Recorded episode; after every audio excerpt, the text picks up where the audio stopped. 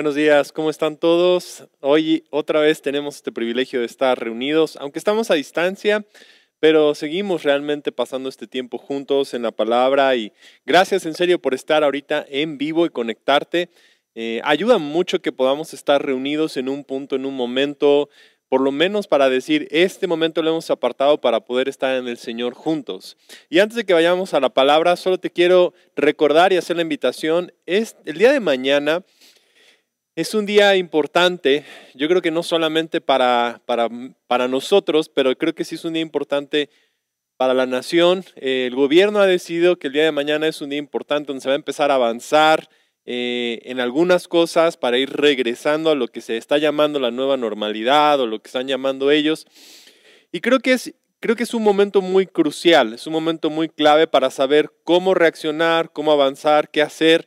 Posiblemente hay muchas dudas de, ¿cuándo vamos a volver a reunirnos en persona? ¿Cuándo vamos a estar ahí? Porque iglesia no hemos dejado de estar, eh, pero estar en persona mm, todavía no lo sabemos y queremos ser muy sabio. Y por eso el día de mañana queremos tomar un día de ayuno de 8 de la mañana a 8 de la noche. Vamos a tener tres transmisiones a las 8, a las 2 de la tarde, 8 de la mañana, 2 de la tarde y 8 de la noche a través de Facebook solamente. Vamos a estar orando y durante el día queremos seguir con este corazón diciendo, Señor, danos sabiduría eh, como iglesia para tu negocio, para tu familia, para saber cómo conducir, cómo actuar, dónde estar, qué cosas, qué medidas tomar, qué serían las cosas que serían muy buenas para ti. Tal vez tienes un negocio y estás creyendo que cosas tienen que pasar, ideas nuevas, algunos cambios que se tengan que llevar a cabo. Yo sé que hay muchas personas que se sienten que, que lo que viene un poco incierto, entonces sí queremos orar para que Dios nos dé paz y nos dé sabiduría, orar por el gobierno y claro, orar por algunas personas que tal vez estén enfrentando enfermedad o, situaciones nada más de, de, complejidad. Queremos decir, Señor, este mes lo queremos arrancar contigo y queremos que todo lo que venga hacia adelante, tú nos vas a estar guiando, nos vas a estar enseñando y nos vas a estar instruyendo. Entonces sí quiero animarte que por favor apartes el tiempo para estar orando, para lo que más te permita tu trabajo, lo que más te permitan tus actividades, estar orando con tu familia. Además de esos tres tiempos, sería bueno que puedas tener un tiempo también devocional por oraciones o eh, algunas cosas que sean específicas también a tu vida o cosas que están ahí. Tal vez no vamos a orar por muchas oraciones específicas el día de mañana en las transmisiones, pero sí queremos que tú apartes este momento y como iglesia nos podamos unir y creemos que esto va, vamos a salir de esto mucho más fuertes, mucho más motivados, mucho más llenos de parte del Señor. Quiero ahora sí que vayamos a Primera de Corintios capítulo 15, versículos 55 al 58 en esta segunda parte de la serie todo puede pasar. Y hoy, hoy es un, mensaje muy bueno y sé que va a animarte. Eh, vamos a hablar de un, tema que yo sé que, que, cada año necesitamos como tocar y estamos hablando. Y dice este versículo, oh muerte, ¿dónde está tu victoria? Oh muerte, ¿dónde está tu aguijón? Pues el pecado es el aguijón que termina en muerte y la ley que da al pecado su poder. Pero gracias a Dios, Él nos da la victoria sobre el pecado y la muerte por medio de nuestro Señor Jesucristo. Por lo tanto, mis amados hermanos, permanezcan fuertes y constantes Trabajen siempre para el Señor con entusiasmo, porque ustedes saben que nada de lo que hacen para el Señor es inútil. Yo quiero que oremos juntos, Padre. Hoy, este momento, quiero que traigas paz. Te pido que en cada lugar, en cada casa de esta ciudad, cualquier persona que lo esté viendo, lo esté escuchando, esté recibiendo este mensaje, tú le recuerdas que estás con ellos y calmas las tormentas. Le hablamos a todo toda palabra que venga con temor, todas las voces de temor que quieren venir a decirnos que las cosas van a estar peor, que las cosas van a ser más difíciles. Ahora quiero que escuchen esperanza. Y traigas esa esperanza. Y cuando la muerte grita y el temor grita y el mundo grita, nosotros podamos decir, ha perdido su aguijón, ha perdido su poder porque Cristo ha vencido en la muerte, Señor. Te damos gracias en el nombre de Jesús. Amén, amén. Eh, quiero hoy empezar y, hoy el tema es realmente de cómo muchas veces el temor también te dice muchas cosas de lo que puede pasar. Entonces el temor tiene esta habilidad de gritar, esta capacidad de decirte cosas, de hablarte. Y, curiosamente, si hablamos de que todo puede pasar, estamos haciendo referencia a que Dios hace milagros en todo momento, que cosas que parecían imposibles, Él las puede hacer. Pero además de que Dios puede hacer todo, puede pasar, también el temor, si te fijas, también te dice que todo puede pasar, nada más que los mensajes son muy diferentes. Él te dice que todo lo malo puede pasar, que lo peor que tú puedas pensar o imaginar, también eso puede pasar, que puede venir enfermedad, que te puedes quedar sin trabajo, que las cosas se van a poner peor y parece ser que su voz grita y su voz está allí y constantemente está buscando decirte, oye, ¿ya te diste cuenta que esto puede pasar? ¿Ya te diste cuenta que si sales a la calle tal cosa puede pasar? ¿Ya te diste cuenta que gente está quedando sin trabajo? ¿Ya te diste cuenta de lo que está pasando en tal país? Y, hay todos estos comentarios, ¿no? Si en Estados Unidos esto pasó, ¿qué va a pasar allá? Y si esto es verdad y si tales cosas son mentiras. Hay tantas voces y sobre todo la voz del temor siempre te está diciendo que lo peor puede pasar. Y te dice, todo lo malo puede pasar, todo lo que tú puedas estar ahí puede pasar. Entonces, cuando el temor está hablando y esta, esta voz parece ser más fuerte, ¿qué hacemos? O sea, ¿cómo reaccionamos ante esa voz? Porque la verdad es que mucho de lo que dice tiene una cierta verdad, no es nada más como que todo inventado. No, nada más es como, si hay cosas que son verdad, si hay cosas que están sucediendo, si hay cosas que están ahí, entonces, ¿qué hacemos en medio de toda esta voz? Y, me vino mucho eh, en esta temporada de cuarentena que me puse a ver una serie en Netflix que se llama El último baile. Y si no la has visto, honestamente creo que es algo que vale demasiado la pena. Pero el último baile habla acerca de un equipo de básquetbol que se llama los Chicago Bulls, que era el equipo que tuvo Michael Jordan, que sigo pensando que es el mejor jugador de básquetbol en la historia. sé que ahorita hay un gran debate entre LeBron James y Michael Jordan y quién es mejor y todo el rollo. Cuando veas la serie es como que se acaban todas las dudas o preguntas, puedes ver la luz y puedes ver la verdad.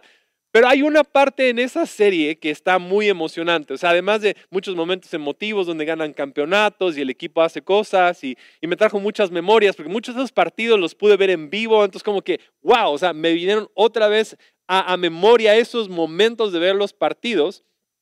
Pero había algo en particular con este equipo de los Chicago Bulls que enfrentaban a otro equipo que se llamaban los Pistons. Y lo que había con ese equipo es que no eran no eran el mejor equipo, pero eran el equipo más rudo. Era un equipo que amedrentaba, que gritaba, que empujaba, que les metía codazos, que constantemente estaba causando miedo. Entonces cada vez que ibas a tirar sabías que alguien te iba a llegar y te iba a, amedrentar con temor, te iba a golpear o te iba a pegar o te iba a decir algo, porque cada vez que te acercabas a poder anotar, sabías que lo que venía iba a doler, iba a ser complicado. Y entonces la primera vez que los enfrentaron, perdieron el campeonato y perdieron en los, en, los playoffs porque el equipo fue más fuerte, pero no porque fuera mejor, solamente es porque eran capaces de infundir miedo a sus enemigos. Y el miedo fue suficiente para detener a que ya no quisieran avanzar. Entonces, ellos se dieron cuenta que su única herramienta que tenían era el miedo y el siguiente año decidieron hacer una cosa. Fue algo muy sencillo. Dijeron, ya sabemos que ellos nos van a amedrentar, que nos van a causar miedo y que van a usar esa su estrategia. Pero si es lo único que tienen, entonces podemos decir, sí, es lo que van a intentar hacer. No vamos a dejarnos, no vamos a claudicar, van a decir, sí, eso es lo que van a hacer. ¿Y luego qué? ¿Y luego qué más tienes? Porque cuando te das cuenta que el miedo lo único que tiene es gritarte, es amedrentarte, le puedes decir, sí, Sí, miedo. O sea, dime, dime. O sea, sí es verdad lo que tú estás diciendo, es verdad. Sí, sí, sí. Sí, si salgo a la calle puede pasar esto. Sí, tal vez me quedo sin trabajo. Sí, tal vez esas cosas están mal. Sí, tal vez el gobierno no sabe. Y sí, tal vez esto es. Y sí, tal vez esa es la teoría de conspiración. Sí, ¿y luego qué?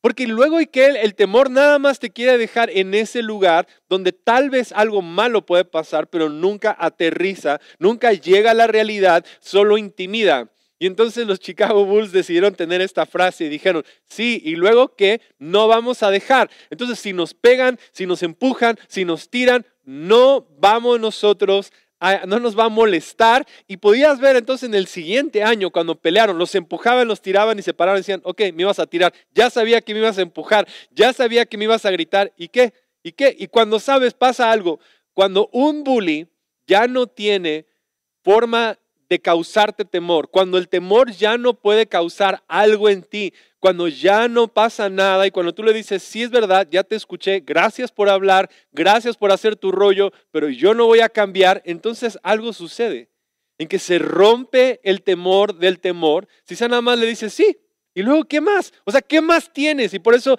el primer versículo que leímos es muerte. ¿Qué más tienes? O sea, dime qué más porque gritas, porque causas cosas, pero la realidad es que no tienes poder. La realidad es que el temor no tiene poder, la muerte no tiene poder, estas cosas están ahí, entonces puedes voltear a decir, ok, de todas maneras, ¿qué más tienes que decir? ¿Qué más tienes que ofrecer? Entonces quiero que vayamos a un capítulo en Segunda de Reyes 6, que está en el Antiguo Testamento y vamos a ver dos historias en la cual Eliseo se encuentra con situaciones y te quiero dar tres respuestas que le podemos decir al temor cuando el temor venga y toque a la puerta, le puedes decir sí, sí, sí te escucho, sí estás ahí, sí están pasando todas estas cosas y luego, ¿qué? Y luego, ¿qué vas a hacer? Y luego, ¿qué va a pasar?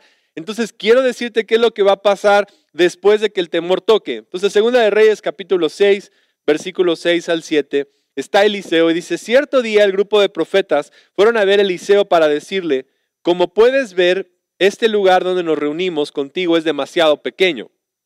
Bajemos al río Jordán, donde hay bastantes troncos y allí podemos construir un lugar para reunirnos. Me parece bien, les dijo Eliseo, vayan, por favor, ven con nosotros, le dijo uno de ellos, está bien, iré contestó. Entonces Eliseo fue con ellos y una vez que llegaron al Jordán comenzaron a talar árboles, pero mientras uno de ellos cortaba el árbol, la cabeza del hacha cayó al río y gritó, ¡ay, Señor mío! Era un hacha prestada.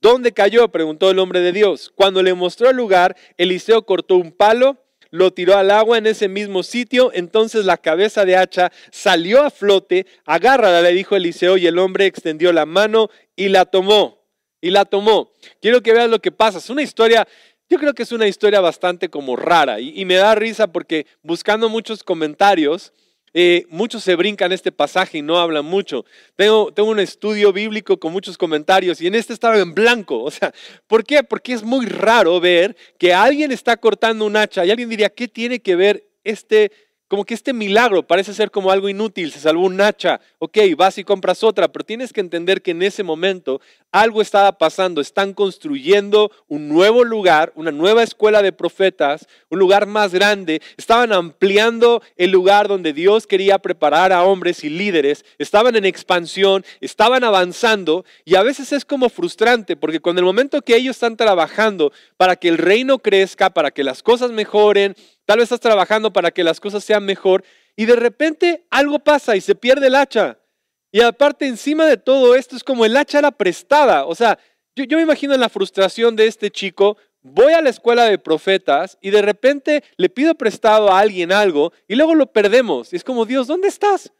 O sea, que no se vale. O sea, es como si, si yo estamos haciendo cosas y es nuestra, siempre nuestra idea de, de Dios, ¿por qué no me ayudas y por qué no haces algo? Entonces Eliseo llega y le muestra, y es una lección a los chicos que están ahí preparándose para estar en la escuela de profetas, que cuando las cosas parecen ir hacia abajo, cuando las cosas ya no pueden seguir hacia abajo, todo puede pasar y Dios hace que las cosas vayan en dirección contraria. Cuando el temor te dice que las cosas van a ir para mal, le dices sí, sí. Y luego Dios aparece y Él restaura. Porque lo más raro es que un hacha, algo de metal, vaya hacia arriba. Lo más extraño, lo más normal es que vaya hacia abajo.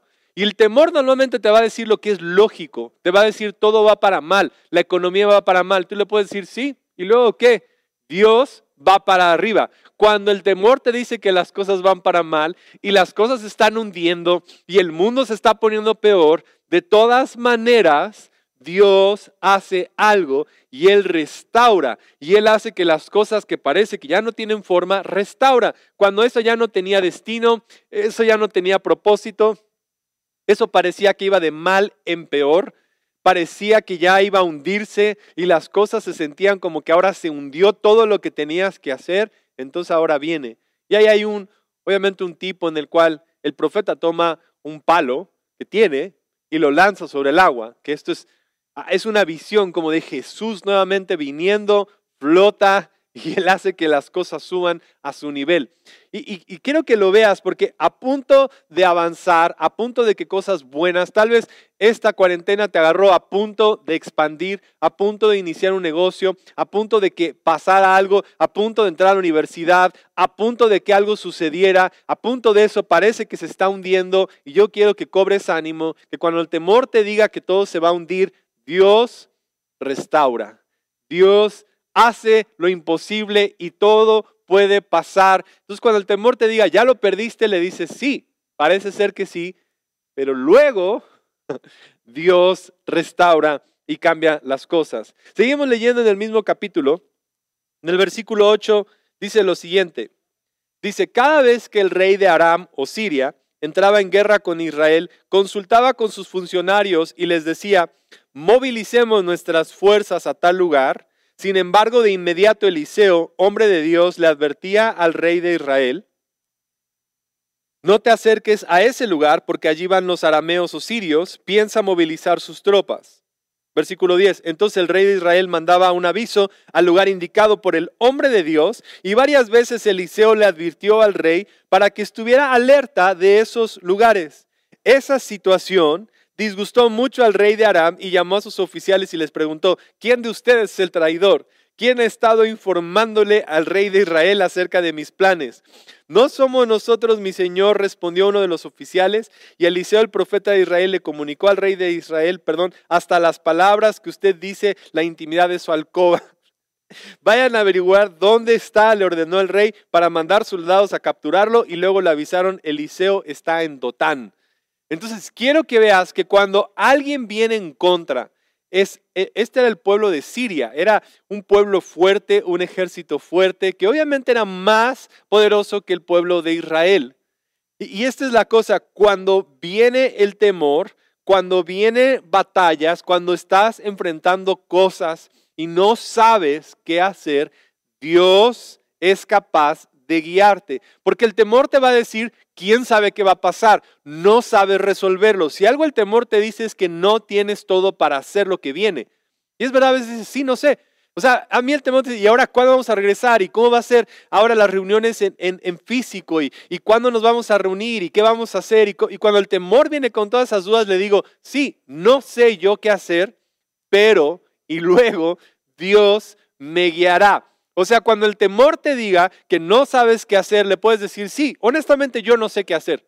Honestamente, temor, ¿qué crees? Es verdad lo que estás diciendo. Yo no tengo idea de qué hacer, yo no sé cómo reaccionar, yo no sé qué hacer y luego Dios me guiará. Y luego Dios va a hablar. Y luego Dios me va a dar la estrategia correcta, la respuesta correcta en el momento correcto. Me va a decir, entonces en ese momento, cuando yo no sé qué hacer y cómo actuar y a dónde ir y qué hacer y en qué momento abrir mi negocio o en qué momento hacer esto y cuándo llevar a mis hijos a la escuela y cuándo permitir estas cosas, cuando yo no sé qué hacer, entonces sé que Dios va a guiarme y sé que su voz va a guiar y sé que Él va a responder y sé que Él me va a enseñar las cosas y sé que Él lo va a hacer porque Dios sí sabe. Yo cobro ánimo porque a principio de año, sin yo saberlo, sin saber qué iba a pasar en el año, Dios estaba ya hablando palabras, diciendo que todo podía pasar. Nos dijo, aguanten un poquito el tema de la visión, no empiecen a correr hacia eso, esperen un poco, tomen vayan un poco más despacio y tomamos varias decisiones de algunos viajes que decidí no viajar. Incluso cuando empezaba la cuarentena, yo no tenía que estar en México, pero decidí que se tenía que cancelar ese viaje, se tenían que cancelar algunas cosas porque Dios te guía. Si hoy puedes decirle al temor, si temor es verdad, no sé qué hacer, no sé cuándo hacer estas cosas, tienes verdad, pero luego y luego Dios me va a guiar. Y luego Dios va a darme la respuesta. Y luego Dios me va a hablar. ¿Cuándo? En el momento correcto. En el momento que tenga que pasar, en el momento que tenga que decidir, sé que seré guiado por el Espíritu. Por eso mañana queremos comenzar orando. Porque queremos decir, Dios, guíanos en el momento que tú quieres que avancemos. Y luego terminamos con esta historia en el versículo 14. Y hay un pasaje más, una última parte de Segunda de Reyes. ¿Qué hizo el rey Aram? Atacó y vino a invadir a Eliseo, a un solo hombre. Dice así que una noche el rey de Aram o de Siria envió un gran ejército con muchos caballos y carros de guerra para rodear la ciudad. No vino solo, no vino con dos, tres soldados por un hombre, vino con todo un ejército, todo algo en contra tuyo. Al día siguiente, cuando el sirviente del hombre de Dios se levantó temprano y salió, había tropas, caballos y carros de guerra por todos lados. Quiero que lo veas. Este es un ejército que viene contra un hombre. Es obvio. O sea, esto es obvio que está pasando. Y el temor te va a decir, ¿qué crees? Hay muchos peligros afuera. Tú no puedes voltear a decirle al temor, no es cierto. Porque iba muchos cristianos, no, no, no, no está pasando nada. No, no entres en negación. Puedes voltear a decir, sí, hay muchos temores. Es verdad, hay muchos peligros. Hay una plaga, hay una peste, hay un problema. No intentes no verlo. Voltea y decir, sí, es verdad, está pasando. Hay algo complicado en el mundo, hay algo difícil que está sucediendo, hay carros de guerra, hay situaciones difíciles. Pero mira lo que pasa. Oh Señor, ¿qué vamos a hacer? Gritó el joven Eliseo. Y Eliseo le dijo, no tengas miedo. En otras palabras, no dejes que el miedo tenga la última palabra. No dejes que el miedo te deje ahí. Escúchalo y dile, ok, ok, ok, sí, gracias por decirme todo eso. Y luego, espérame, algo Dios puede hacer. Aún con todo lo que tú dices, es verdad, lo estás diciendo muy bien, gracias por ayudarme, gracias por apuntar, ya viste esto, sí, ya lo vi, ya viste aquello, sí, ya lo vi, ya viste esto, sí, ya lo vi, ya vi todo eso, ya vi todas estas cosas y luego viene lo siguiente. No tengas miedo, le dijo Eliseo, hay más de nuestro lado que de ellos. Escúchalo, hay más de nuestro lado que de lo que viene en contra de nosotros.